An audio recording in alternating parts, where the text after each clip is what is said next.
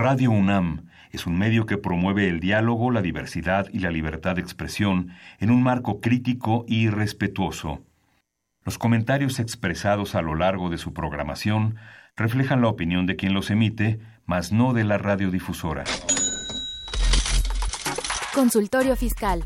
María Concepción González de Chicago dice que hace 12 años Radio. presentó suspensión de actividad. Un programa de Radio UNAM Hay una PTU entonces que se determina. y de la Secretaría de Divulgación y Fomento Editorial de la Facultad de Contaduría y Administración. Si bien es cierto, estamos, hablando- estamos comentando todo lo que tiene que ver con la contabilidad. Tocaremos el tema de las deducciones personales, obviamente, porque no son tan fáciles de aplicar en realidad.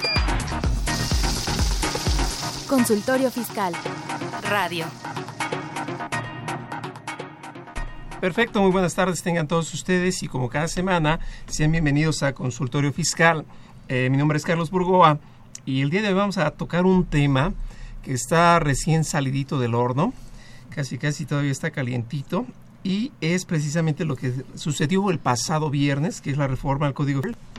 Entonces vamos a platicar un poco de todos esos temas y para ello tenemos a un invitado muy muy especial que como ustedes ya lo reconocerán, sin duda pues tiene mucha astucia para los puntos que son finos en estas reformas. Quisiera presentar al maestro Emilio Margain Barraza. Él es licenciado en Derecho por la Facultad de Derecho de la UNAM. Es maestro en Derecho por la Escuela de Derecho de la Universidad de Harvard.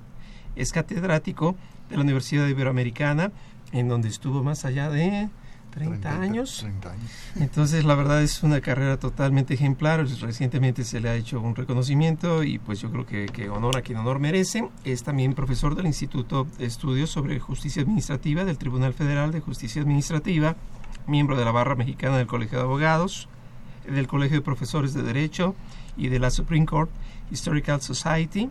Y bueno, pues es postulante independiente. Yo creo que si me sigo me va a faltar el aire, maestro. Bienvenido. Gracias, doctor. Como siempre, le agradezco su invitación para poder expresar algunas ideas, aunque ahorita con lo que señalaba que es un decreto muy calientito porque salió apenas el viernes primero de junio, pero la verdad con la temperatura que tenemos puede tardar más y se va a seguir calientito. Está Doc, así Sí. es. Muy bien.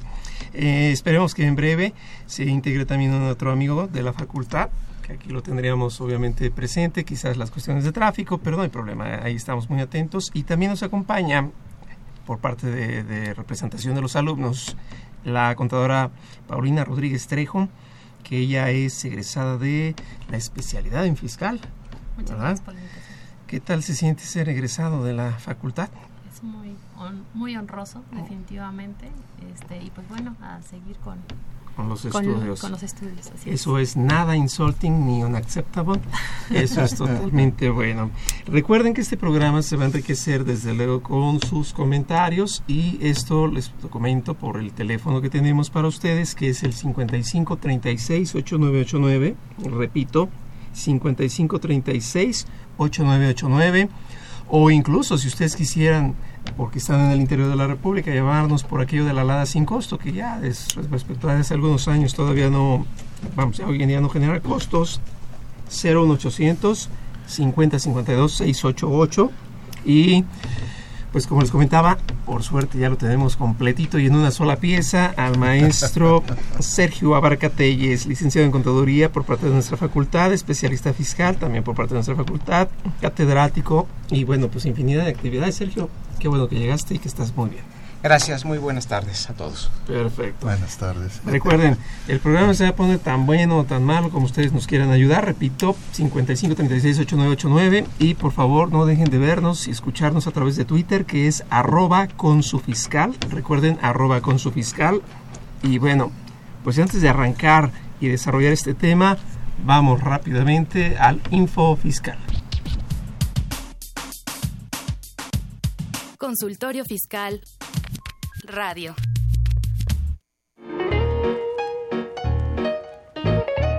El físico atrae, pero quien resuelva tus problemas fiscales, ay, enamora.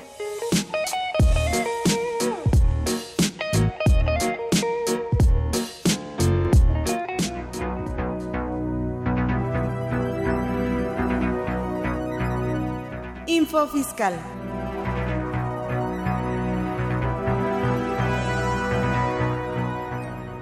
28 de mayo. La Comisión Nacional de los Sistemas de Ahorro para el Retiro, CONSAR, convoca a las administradoras de fondos para el retiro, AFORES, interesadas en fungir como prestadoras de servicio para llevar el registro y control de los recursos de cuentas individuales pendientes de ser asignadas y cuentas individuales inactivas, en términos del artículo 76 de la Ley de los Sistemas de Ahorro para el Retiro la Secretaría de Hacienda y Crédito Público publica el acuerdo por el cual da a conocer el informe sobre la recaudación federal participable y las participaciones federales, así como los procedimientos de cálculo por el mes de abril del 2018 y las participaciones del Fondo de Fiscalización y Recaudación del primer trimestre del 2018. Mediante comunicado de prensa, el SAT indica la instalación por vez primera o cuando ya se tiene la versión anterior del Sistema de Presentación del Dictamen Fiscal, CIPRED, ejercicio 2017. 31 de mayo. El Servicio de Administración Tributaria, SAT, mediante oficio comunica el listado global definitivo de contribuyentes que no pudieron desvirtuar los hechos que se le imputaron en los oficios, por lo que resolvieron proceder a la emisión de las resoluciones definitivas en términos del artículo 69-B, el tercer párrafo del Código Fiscal de la Federación.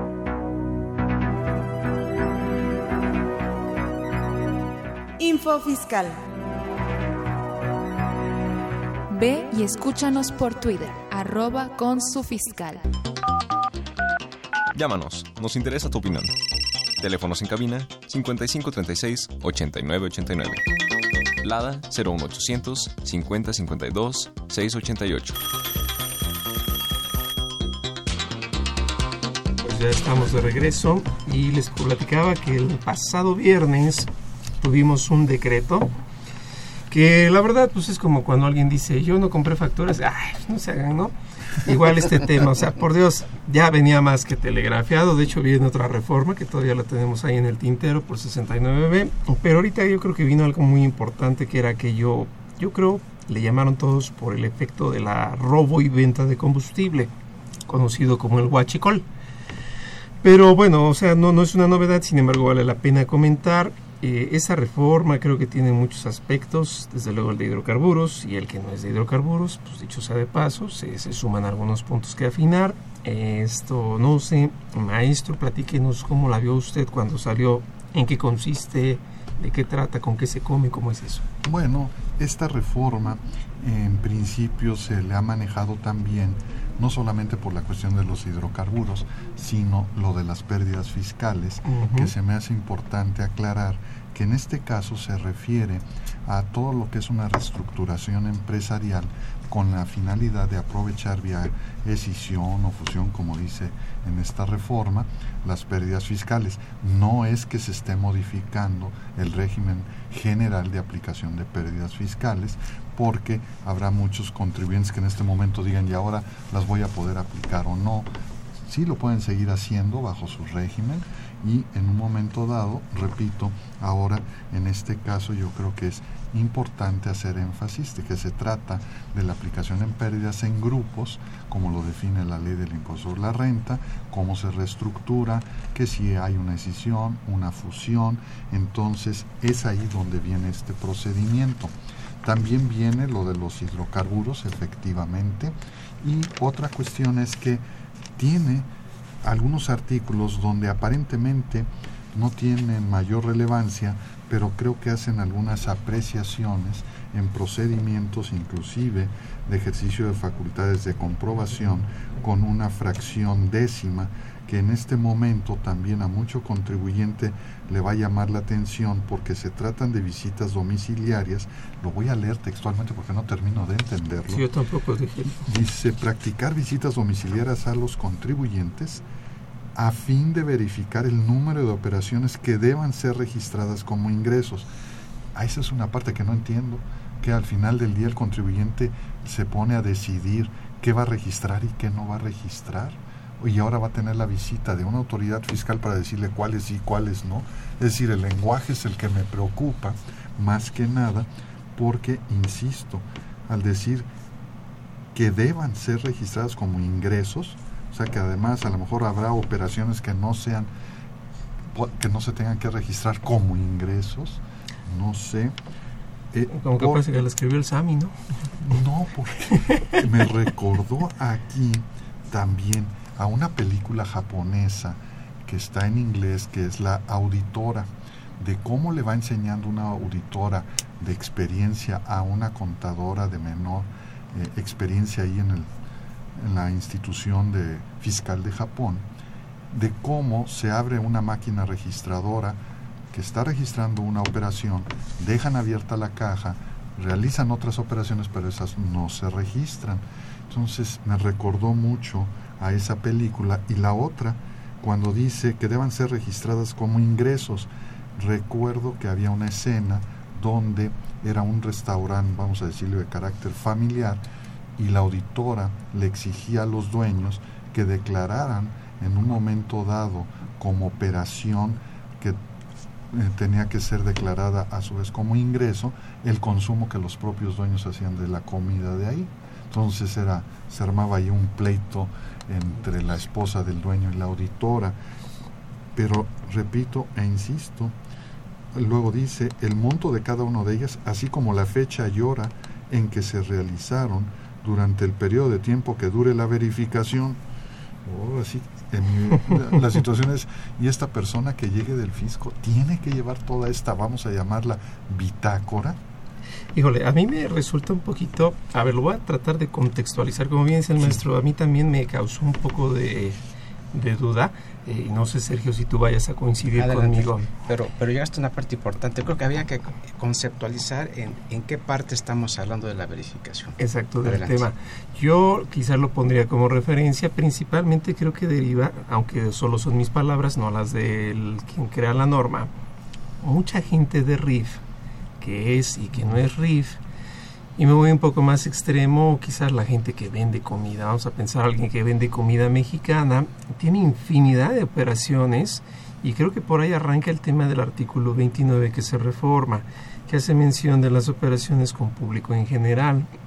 Cuando estas personas RIF se ven en la situación de tener que manejar simplemente mis cuentas, como que se las dejan muy facilita no obstante, pues sabemos que el mexicano y cualquier contribuyente del mundo pues buscará evitar la carga fiscal y si perciben mucho efectivo, difícil es que lo puedan reportar porque pues obvio por ahí se lo guardan dos en la bolsa de atrás y dos se van directamente a caja.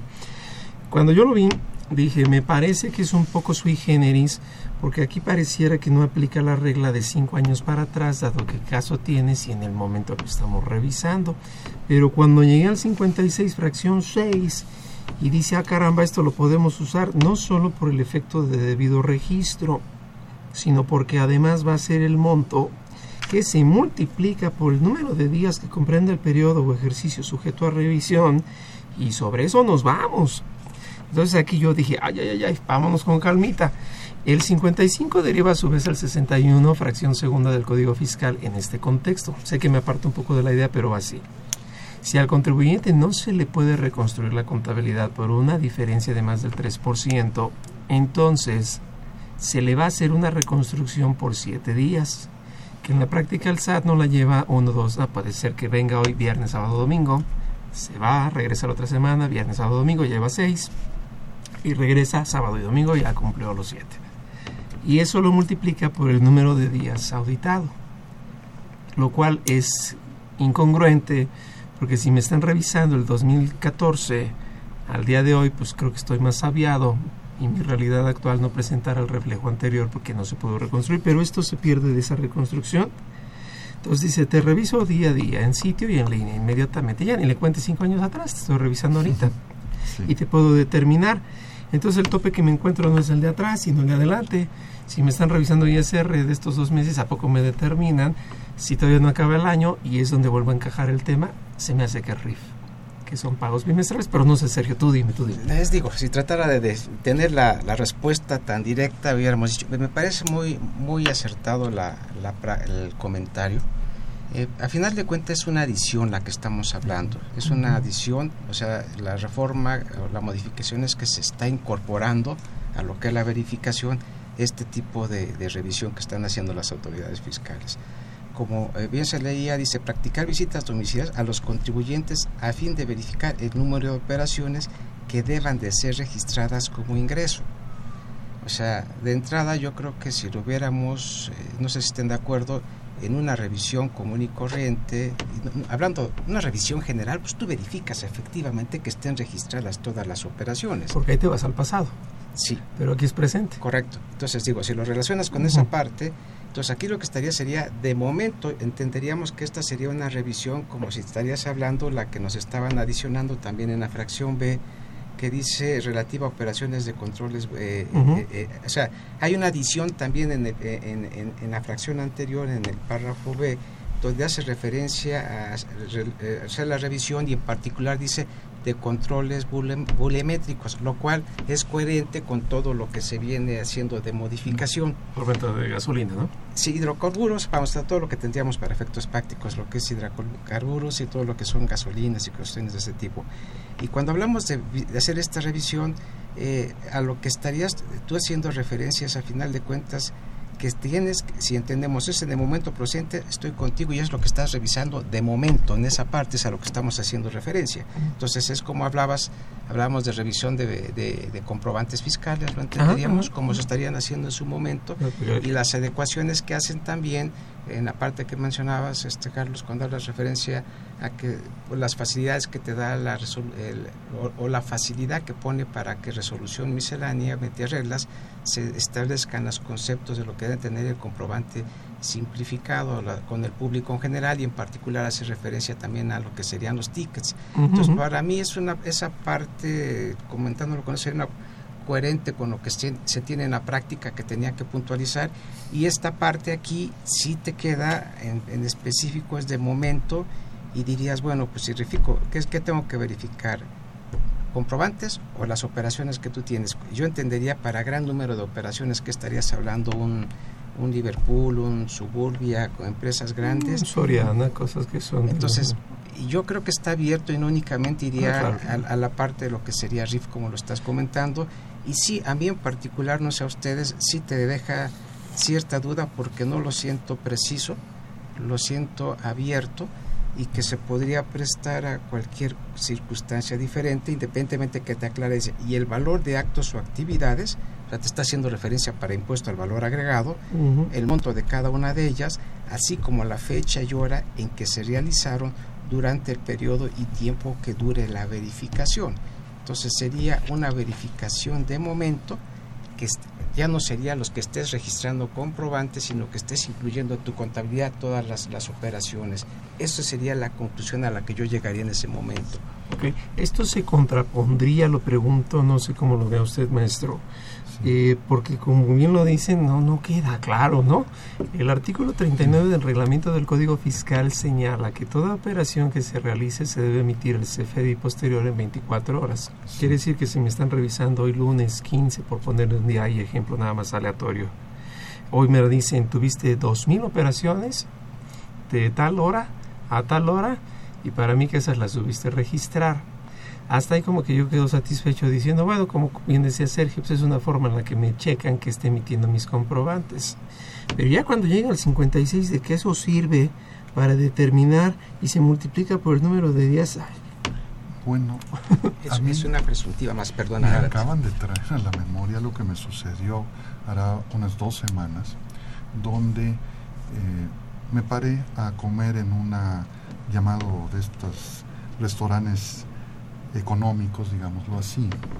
Y cuando pues decidí ya pagar, me dicen, ¿va a pagar en efectivo? Sí, porque era una comida, digamos, no muy costosa, era de comida económica. Y lo curioso, me indicaron que fuera a pagar a la señora que estaba fuerita en un puesto de periódicos. Todo esto cómo va a funcionar? Porque si hablamos de ciertas empresas, estoy de acuerdo puede haber forma de más o menos llevar aquel registro. Y eh, bueno, es que me surge otro ejemplo que también alguna vez escuché y lo vi en un documento del SAT, pero ¿hacia dónde va dirigido todo esto? ¿Hacia ese tipo de negocios que todavía no expiden ni siquiera comprobante alguno?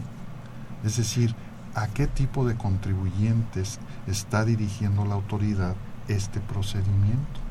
Eso es lo que me llama la atención, afortunadamente, puedo decirlo ahorita, eh, que en ese sentido sabemos por que no va a ser todavía como un efecto por determinación de quien ustedes ya saben que dijo que va a seguir la plataforma económica de Ortiz Mena. Nada más que no entienden ellos eso. Porque Ortiz Mena, él nunca tuvo que ver con ese, con la creación de ese fenómeno económico. ¿Cuál fue? Fue precisamente una labor de regularización que se hizo en aquel entonces. Y para atacar este problema que marcan ahora en la fracción décima, nunca lo hicieron llevando gente donde se señalara fecha y hora en que se realizaron las operaciones, sino demostraban en la vía económica cuánto habían adquirido, vamos a decir, de materia prima en un momento dado para preparar comida y cuánto en un momento dado todo eso producía y llegaban a mejores acuerdos que andar en este tipo de operaciones.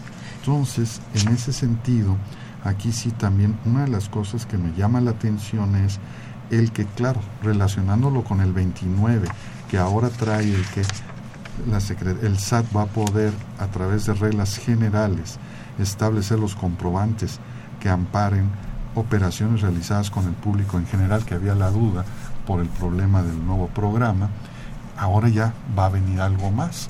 Pero ¿a quién va dirigido realmente?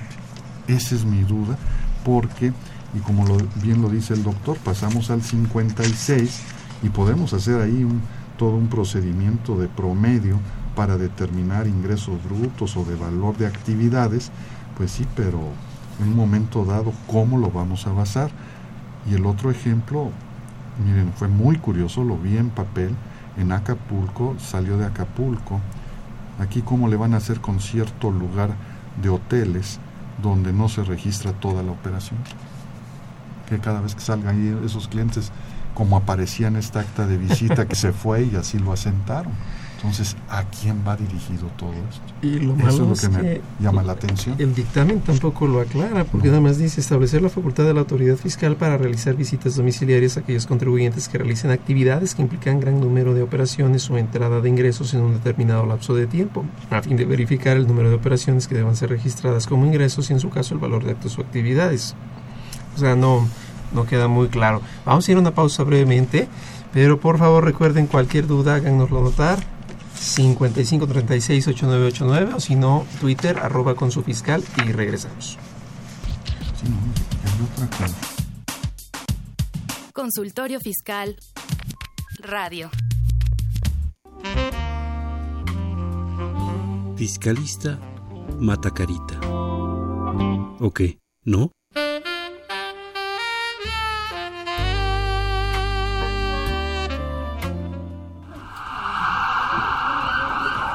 Doctor Alberto Burgoa, se le solicita en el consultorio 860. Doctor Burgoa.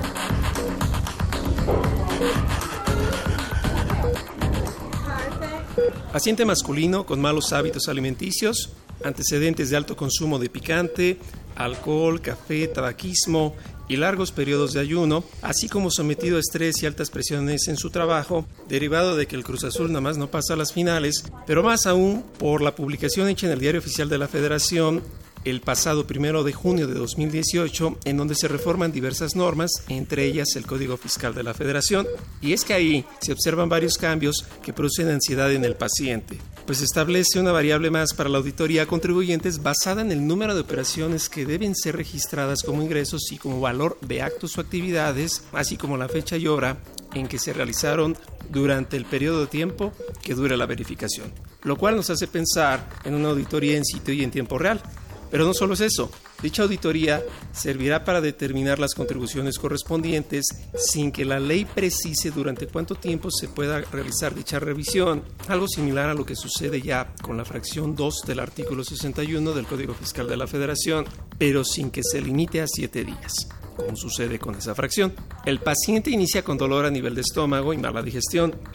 Se automedica un analgésico para el dolor y presenta ligera mejoría aunque se entera de que adicionalmente a dichos cambios se suma la posibilidad de que las auditorías, cuando versen sobre mercancías de difícil identificación o manejo, se realizará un muestreo que será auxiliado por terceros.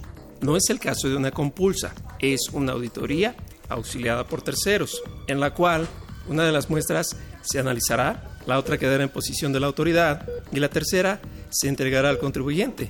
Por lo que con esto se robustece la importancia de que los contribuyentes tengan los estudios de laboratorio correspondientes en su momento y no hasta que arribe la auditoría para que puedan generar la convicción que se busca.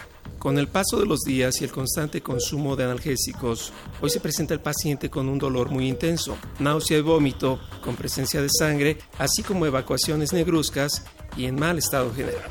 Ya que la reforma publicada incluye un novedoso artículo 69b bis en donde se advierte la posibilidad de que las autoridades califiquen como indebida la transmisión de pérdidas fiscales si éstas se generan intencionalmente a favor de un grupo cuando se presente por reestructuración, escisión o fusión de sociedades o cambio de accionistas para lo cual se establecen muchas hipótesis y un procedimiento abreviado en donde al final existirá un listado para señalar a los contribuyentes que no hayan desvirtuado la presunción hecha. Este listado se publicará en el Diario Oficial de la Federación y si el contribuyente desea corregir su situación fiscal, lo podrá hacer pagando recargos a razón de la prórroga que se refiere la Ley de Ingresos de la Federación.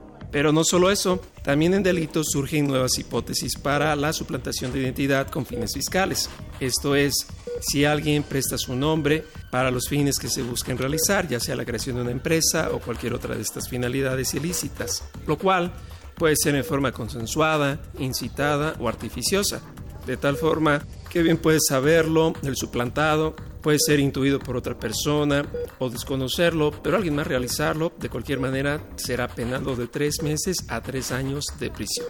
Con todo lo anterior, el paciente pasa exploración en donde se presume un diagnóstico de gastritis erosiva con sangrado de tubo digestivo alto. Esta presunción no se va a publicar en el diario oficial de la Federación, sino que se le dice directamente al paciente. Y es que ahora el fisco no permitirá que ningún contribuyín, vivín, canallín se haga más riquín a base de no pagar impuestos. Doctor Alberto Burgoa, favor de presentarse en urgencias fiscales. Arroba con su fiscal. Llámanos, nos interesa tu opinión. Teléfonos en cabina 5536 8989. Lada 01800 5052 688. Perfecto, pues ya estamos de regreso. Este, total que yo creo que solo la práctica nos va a ir dando un perfil de a dónde se dirigió esta, esta, esta fracción. Pero ahorita relacionado con todo el tema, platicábamos en los comerciales también de las famosísimas multas. Sí. Trastocan la multa del artículo 83. Y me refiero al 83 porque recuerden que es referente para poder cancelar sellos para facturar. Quiere decir que es propiamente para ubicarlos, creo que es el 17H, fracción 10, inciso D, que se refiere al artículo 83. No seas malito, Sergio, por ahí andábamos reflexionando el tema. ¿Cómo lo ves ahí? Porque ahora es por identificación incorrecta de su objeto o registrar gastos inexistentes. Sí. Entonces ahí lo que está, digo, si me permites nada más hacer la referencia dice no hacer los asientos correspondientes a las operaciones efectuadas. Hasta ahí no hay cambio. Hacerlos incompletos, si no mal recuerdo, tampoco hay cambio. Es a lo que estaríamos haciendo mención, o fuera de los plazos respectivos, así como los registros de gastos inexistentes. Entonces, esto de entrada es la, la adecuación que están haciendo en lo que corresponde a esta fracción.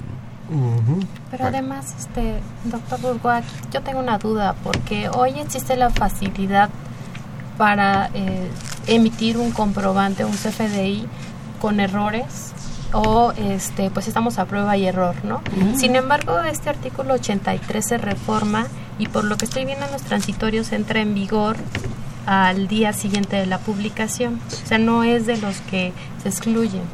Entonces, ahí de cierta manera la miscelánea me daba una facilidad para poder cometer un error hasta el mes de junio y bueno, y entonces creo que se contrapone un poquito porque pues tiene más peso el, código, ¿no? A mí me llama la atención, no sé, para, para que ahorita nos lo platiquen los especialistas, aunado a lo que comenta eh, nuestra invitada también, es que el 83 no hace mención de que haya facultades de comprobación. Es decir, son multas que proceden aún sin facultades de comprobación. Platicábamos un poquito antes, quiere decir que si yo voy por mi comprobante fiscal y compro lo que quiera, ¿no? Lo común, en la despensa, ¿no? Pues ¿qué pasa por la empresa? Que la papelería, ropa, lo que quieran. ¿Qué concepto le podemos por definir, no? sí, es multa. ¿Cómo la ven ustedes? Perdón, nada más ahí yo, eh, por definir lo que estamos comentando, yo creo que una cosa sería el emitir el comprobante fiscal y a lo que estamos haciendo referencia aquí sería el registro contable. yo me lo llevo a casa y lo pongo como válido y dice, ah, dale, por andarlo registrando y no es bien, vas para atrás. ¿no? Entonces, eh, hacemos un, punto, es la situación actual todavía que hay en los CFDIs para la expedición y los cambios que ha visto. Y aquí sí es muy específico nada más su objeto en lo que estamos haciendo, dice, con identificación correcta de su objeto. Entonces ahí como estaríamos haciendo referencia a lo que es el registro contable. no sé si les parece un ejemplo típico, ¿no? Se, se considera ropa y siempre preguntan en todos, ¿lo quiere como uniformes o ropa de oficina? Entonces él le dice, este, no, pues que es ropa de trabajo, ¿no? Y pues a lo mejor no sé si por ahí quisieran llevarlo, o no sé, por aquella de las indefiniciones exactas. A ver, creo que tenemos una, una pregunta del público. ¿Quién nos llama, por favor? Bueno. ¿No? ¿Quién habla? Noemí Serrano. ¿Qué tal? Buenas tardes. No sé si tuvieras alguna pregunta. Sí, doctor. Eh, bueno, con relación al tema que están tratando el día de hoy, mencionaron acerca de las reformas realizadas el primero de junio a diversos artículos del Código Fiscal Federal. En particular me llamó la atención uno, que es la adición de la fracción décima del artículo 42. Entiendo que se dirige para verificar el número de operaciones que deban ser registradas como ingresos. en el caso de el valor de los actos o actividades, el monto de cada una de ellas y la fecha y hora en que se realizaron. Mi pregunta va dirigida hacia qué contribuyentes y qué tipo de requisitos o reglas deben establecerse para que la autoridad pueda practicar esta, esta nueva facultad. Ok. Bueno, en realidad no se define a qué tipo de contribuyentes, por lo tanto puede ser a cualquier contribuyente, inclusive lo estaba yo pensando, que puede ser a un profesionista o quizá a, los profesionistas que más han buscado, que son los médicos, para tratar ahí sí de ir verificando qué operaciones se realizaron y que puede haber otros, pueden ser eh, pequeños negocios que aparentemente son pequeños, pero realizan una gran cantidad de operaciones que no llevan un registro. Entonces, en este sentido, partiendo de la base del principio general de derecho que dice que donde la ley no distingue no hay lugar a distinguir, pues esto es prácticamente con todo contribuyente.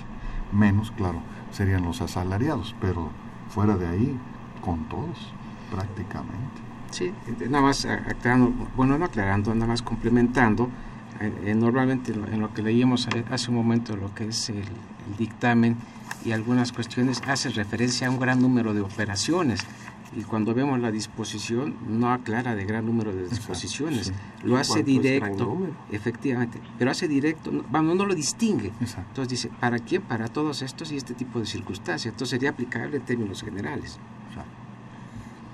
No sé si con esto queda más ampliada la duda. Pues sí. o si hay algún otro comentario adicional. Sí, porque yo lo que veo inclusive es el desahogo de este procedimiento que dice que se debe estar a lo previsto en las fracciones primera a quinta del artículo 49 de este código. Entonces, en este caso, es curioso porque los testigos van a tener que estar presentes todo el momento para verificar todo, cada operación que están señalando. ¿Qué sucede si no está el representante legal o quien dirige el negocio? Si no, van a tratar todo con el encargado, porque eso dice el 49, y cómo definir qué operaciones deban ser registradas, en fin. Si se van a situar en la caja y qué tanto van a estorbar, perdón, la verdad, la operación. Si es un restaurante, las comandas. Sí. No, y ese se supone que es un problema ya resuelto hace muchos años, donde no podemos considerar que una comanda sea en definitiva un comprobante de ingreso, porque muchas veces los propios comensales modifican su pedido y la comanda inicial ya no sirvió, viene otra, entonces ¿cómo van a resolver eso? ¿Qué tipo de empleado del SAT tiene que estar ahí para entender toda esta problemática? Ya me imagino precisamente en un restaurante, en una cantina, pues están cambiando continuamente de pedido y cómo hacerle para decir, esta sí se registra, esta no. Entonces, vienen muchos problemas ahí. Y que no estorbe. Y que no estorbe, pues sí, no, sí, la verdad, sí, porque pues el negocio tiene que continuar. O sea, que no espante la clientela, diríamos, que eso sería lo más, este, lo más, exacto. Lo más directo, ¿no? Lo más adecuado. No sé si queda contestada la pregunta para quien nos llamó. sí, bueno, con relación a lo que acaban de comentar, entonces podríamos decir que la revisión que se practicaría a los comprobantes fiscales será de alguna forma infraganti por parte de la autoridad y bueno, siendo el caso, ¿qué pasaría con la garantía de audiencia previa para los contribuyentes? Bueno, en ese sentido, yo lo que vería es, en la expresión infraganti, bueno, eh, entiendo que se refiere a la operación que en el momento se está realizando y que de alguna manera el representante de la autoridad fiscal considera que se deba registrar, por un lado. Y la garantía de audiencia, en este sentido, eh, lamentablemente no se puede dar en ese preciso momento, porque si no, volvería inútil todo este procedimiento. Más bien es el observar el problema grave de qué va a sentar el visitador, cómo lo va a expresar, para entonces eh, que el particular pueda manifestar lo que a su derecho convenga. Si estamos hablando de esta visita, conforme al 49, podría presentar libros, registros o documentos, pero el punto que yo veo en este sentido es que la autoridad tiene que asentar el por qué considera que una operación deba ser registrada y de ahí va a partir ya la posibilidad de que el particular pueda ejercer su, en este caso, su derecho a la garantía de audiencia. Pareciera que no puede ser infraganti porque debe reunir los requisitos del 43, que a su vez remite al 38, y como que de todas formas se busca el representante y si no se dejaría citatorio para un día siguiente. Y como bien lo dice el maestro, pues este, la garantía de audiencia se va a satisfacer con el 49, ¿no? Que es el que nos remite. Sí, pero eso sería después... Es región 4. como ven, es un, es un procedimiento que sí llama mucho la atención y la forma, aquí lo que me preocupa es que quien va a determinar realmente lo que se haga o no va a ser el visitador. De acuerdo con lo que técnicamente le hayan señalado debe realizar para cumplir con este procedimiento. Está muy, complicado. bueno, tengo una duda más respecto de la duración de esta verificación, por llamarlo de alguna forma. Eh, leo el artículo y no encuentro un plazo. ¿Va a ser igualmente el, plazo general eh, que se lleva a cabo en otras facultades de la autoridad o se va a determinar un plazo más reducido debido a la calidad de la revisión que se va a realizar o esa al arbitrio de la autoridad fiscal. Bueno, sería como en el caso del artículo 49 de la visita para verificar comprobantes que siempre se ha comentado que tanto puede durar y se, y se puede llegar a la conclusión que es prácticamente 12 meses. Claro, es, no es lo adecuado en ese tipo de revisiones y yo creo que aquí va a ser lo mismo. El único problema es sobre todo al tipo de contribuyente que va a visitar. Ahí es donde está, digamos, la clave para determinar qué tanto tiempo puede durar la misma. De hecho, el 49 fracción sexta señala de un plazo de tres días, fabulosos tres días, Pues se concederá al contribuyente un plazo de tres días para desvirtuar la comisión de la infracción presentando las pruebas y formulando los alegatos correspondientes. Exacto. Y yo creo que de aquí pues nos saltamos al que estábamos hablando, que era el 83, ¿no? Sí. por registrar algo que no es correcto conforme al objeto. No, no, sé si hasta ahí la pregunta queda un poquito resuelta. Digo, también para nosotros no ha quedado muy claro, pero no sé si para quien nos hace la pregunta, ¿cómo la ven? Sí, sí, ya, ya tengo menos dudas que al principio. Nosotros tenemos más. no, te invitamos para que nos ayudes a resolver las otras. Muchas gracias. Muchas gracias por gracias, la llamada. Hasta luego, buen día. Bueno, pues entonces, ahora de esto de las multas, es toda una historia, lo contextualizo nuevamente para que veamos la telenovela completa. Bien decía Sergio que se prevé que se identifiquen de forma incorrecta, así como registrar gastos inexistentes, y el tema va así.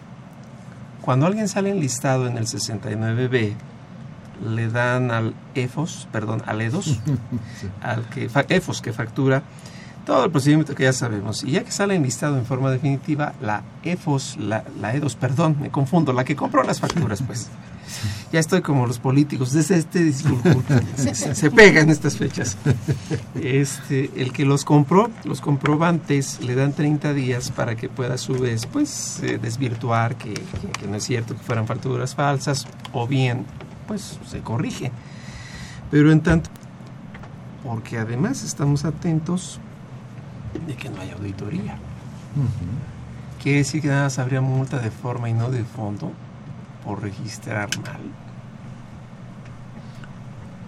¿A partir de cuándo es válida la multa? ¿A partir de la publicación en el diario oficial o a partir de que pasen los 30 días que le da el quinto párrafo del artículo 69?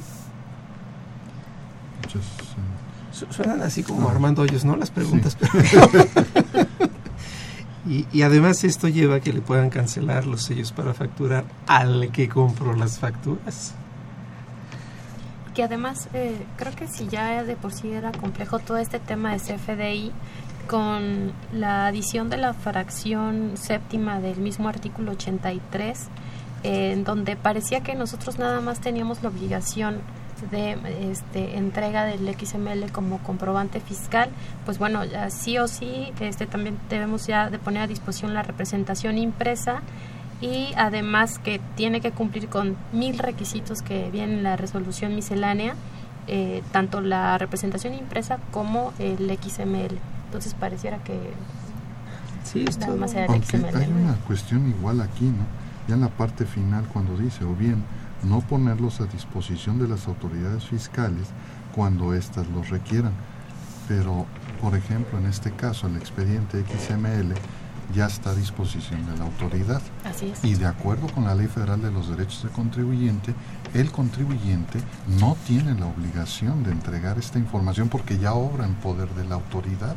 Entonces, ha sido ya una problemática en otros sentidos de que la autoridad exige que se le entregue cierta documentación y el particular dice tú la tienes y, luego va a venir otro problema a futuro que ya lo tienen en un catálogo que ahorita no recuerdo el nombre de autoridades fiscales después de cinco años. Qué va a pasar con toda esta información electrónica se va a perder tarde o temprano o sea vienen varios líos aquí perdón por la expresión líos pero es que en esta transición del método, digamos, documental al electrónico, se están presentando muchos problemas. Y ahí sí, me llama ese. Ese es totalmente muy bueno. Si la autoridad ya lo tiene en su poder, no tiene por qué pedirlo. Exactamente. Entonces, como que para qué lo ponen aquí, ¿no? Porque sí se refiere al principio a los comprobantes fiscales digitales por Internet. Exacto. Entonces sale el XML, sale todo, me tomo un XL-DOL. de todas formas, ya lo tiene el SAT. Ya, exacto. Y en, y en, ratos te dice, en algunas devoluciones dice, mándame por favor copias de todos los, la, la documentación. Digo, pues ya la tienes, ¿no? Pero bueno, hay que dársela. Pero Ah, hay, hay, hay, cosas que sí no son este, coherentes en ese sentido en la práctica, porque ya son información que antes de que la tuviera el cliente ya la tenía el SAT definitivamente. Aunque ahí la parte que te van a decir, bueno, es que son diferentes áreas, ¿no? Para poderlo Ah, hacer. ya lo tienen. Pero ya lo tienen, digo, sería distinto el asunto. Es- Adelante. Ese es un fisquín canallín. Vamos a ir rápidamente a una pausa y regresamos para seguir platicando el tema. Si la vida te pasa factura, entonces hazla deducible. Escucha Consultorio Fiscal Radio.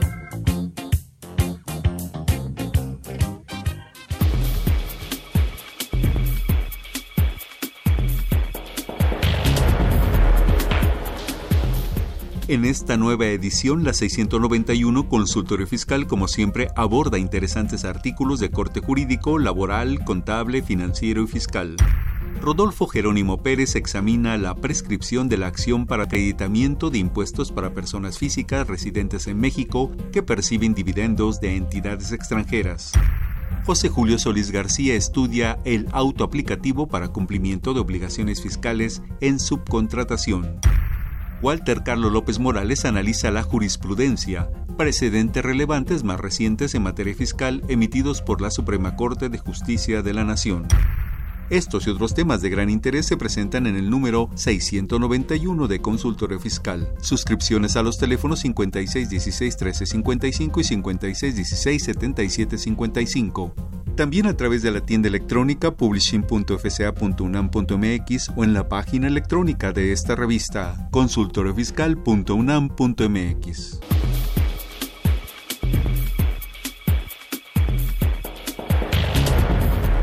Ve y escúchanos por Twitter, arroba con su fiscal. Llámanos, nos interesa tu opinión. Teléfonos en cabina 5536 8989. Lada 01800 5052 688.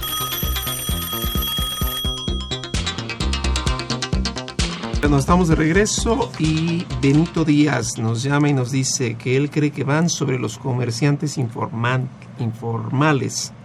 ya que se encamina para detectar a estas personas con la nueva modificación. Híjole Benito, pues yo también espero que algún día, esto es como el centro de la chupapop, quizás el mundo nunca lo sepa, pero estaremos atentos. Como dicen los policías, hasta aquí mi reporte, ¿no? Diego Olvera también nos llama y nos dice, con base en el artículo 83 referente al registro de operaciones que no correspondan con el objeto independientemente de la confusión que esta disposición causa, ¿la encuentran ustedes vinculación con el tema de materialidad fiscal de las operaciones? Y si fuera el caso, ¿me pueden dar su opinión profesional al respecto?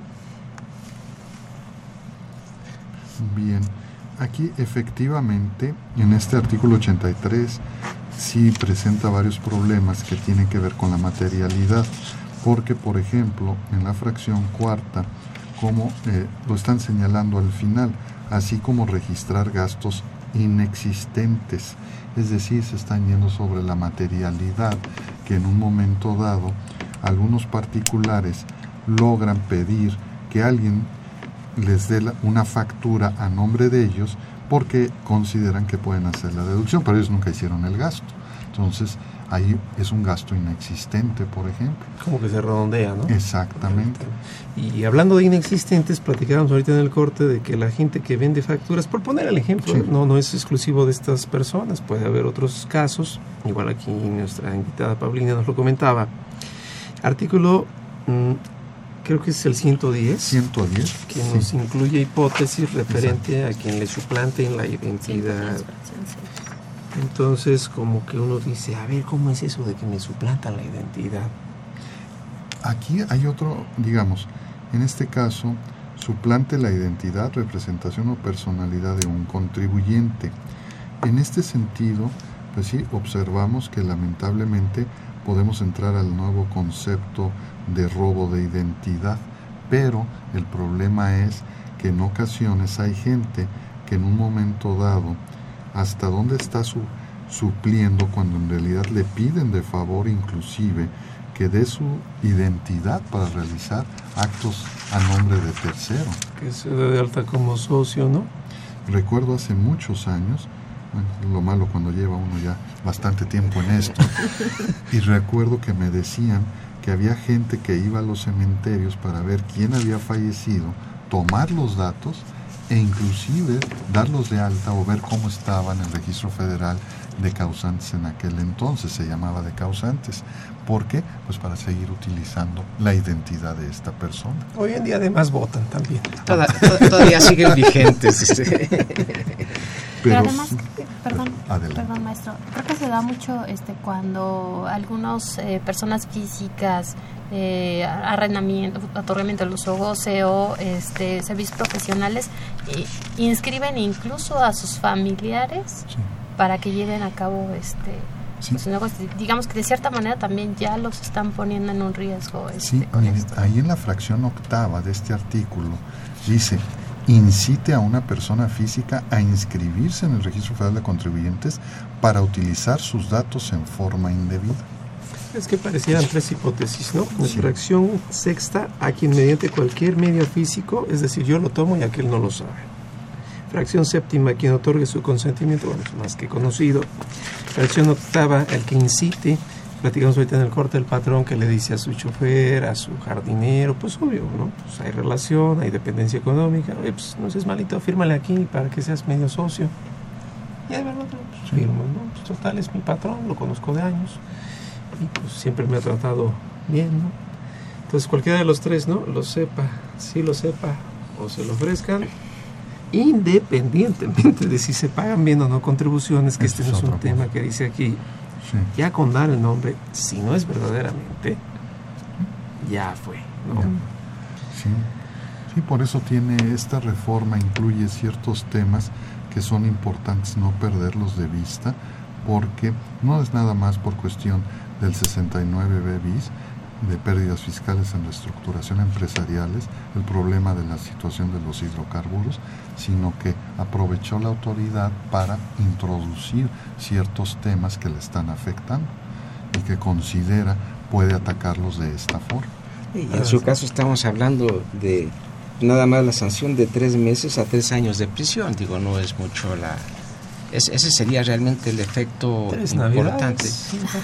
Digo, no, no es mucho problema, pero pues digo, tres años, digo, cualquiera, ¿verdad? Llegas al mundial, ¿no? Vamos a una pausa rápidamente y regresamos. Consultorio Fiscal Radio.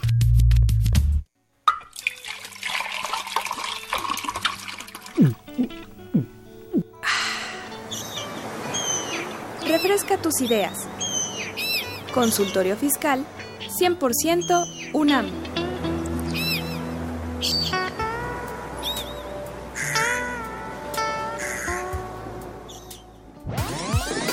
Los invitamos a que nos vean en la radio y nos escuchen por televisión. Consultorio Fiscal, radio y televisión. En el 860 de AM y en la RA de Mirador Universitario CUAE. Abordamos los temas de tu interés como impuestos sobre la renta, declaraciones, testamentos, pensiones, seguridad social, estímulos fiscales, discrepancia fiscal, régimen de incorporación fiscal, entre otros temas. Con destacados especialistas en la materia. Los miércoles por Radio UNAM. Los jueves por internet. Y los sábados por TV UNAM. Véanos en la radio. Escúchenos por televisión.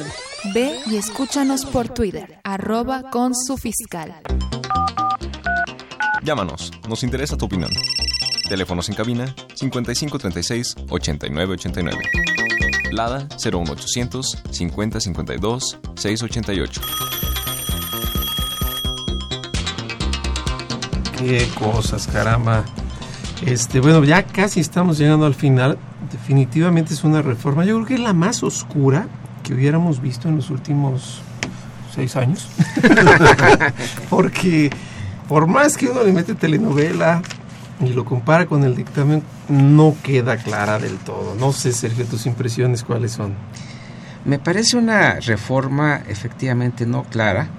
Me parece una reforma eminentemente este, recaudatoria, digo, de cumplimiento.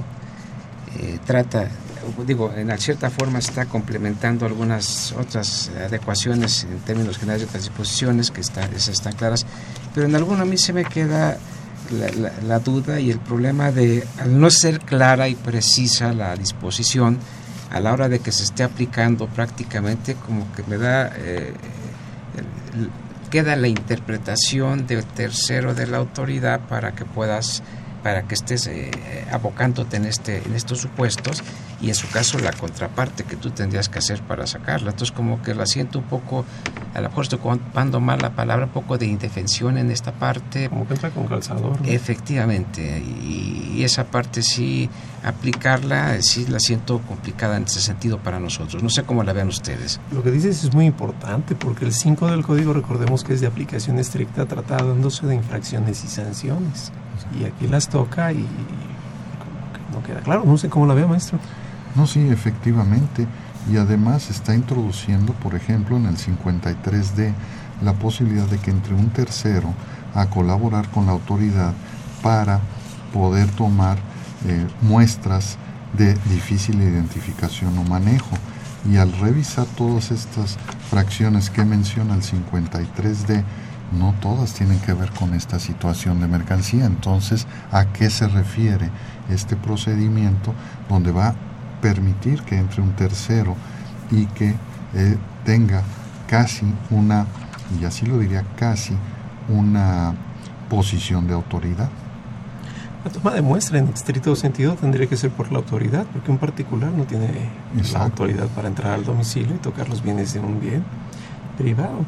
Pero aquí en el último párrafo precisamente están permitiendo que sea el SAT a través de reglas generales el que determine cuál va a ser en este caso los requisitos y apegar su actuación de estos terceros en un momento dado.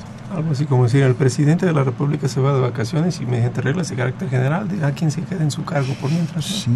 No, pues pásale, ¿no? Exacto. es, digamos, como dicen, sí, está, digamos, muy ambigua esta reforma, me deja muchas preguntas. Muy chafa, maestro, muy chafa, se dice así. y este y la verdad pues hay que seguirla estudiando porque insisto, hablar del tema de pérdidas fiscales en reestructuración es un grupo, digámoslo así, más reducido que el, de otros contribuyentes que se pueden haber, ver afectados por estas disposiciones que hemos comentado.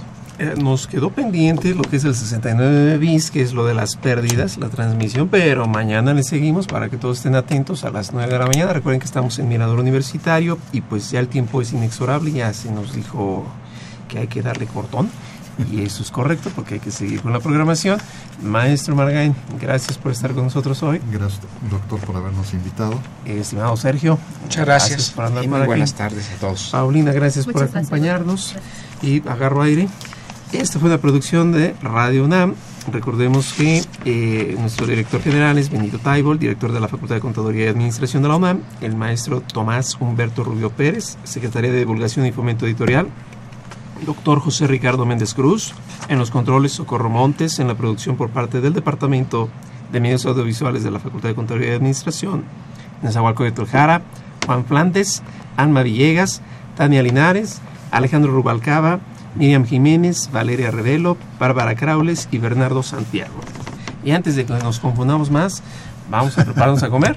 Nos vemos mañana por televisión y recuerden, dentro de ocho días seguimos con este programa Consultorio Fiscal. Que tengan buena tarde. Hasta luego. Consultorio Fiscal.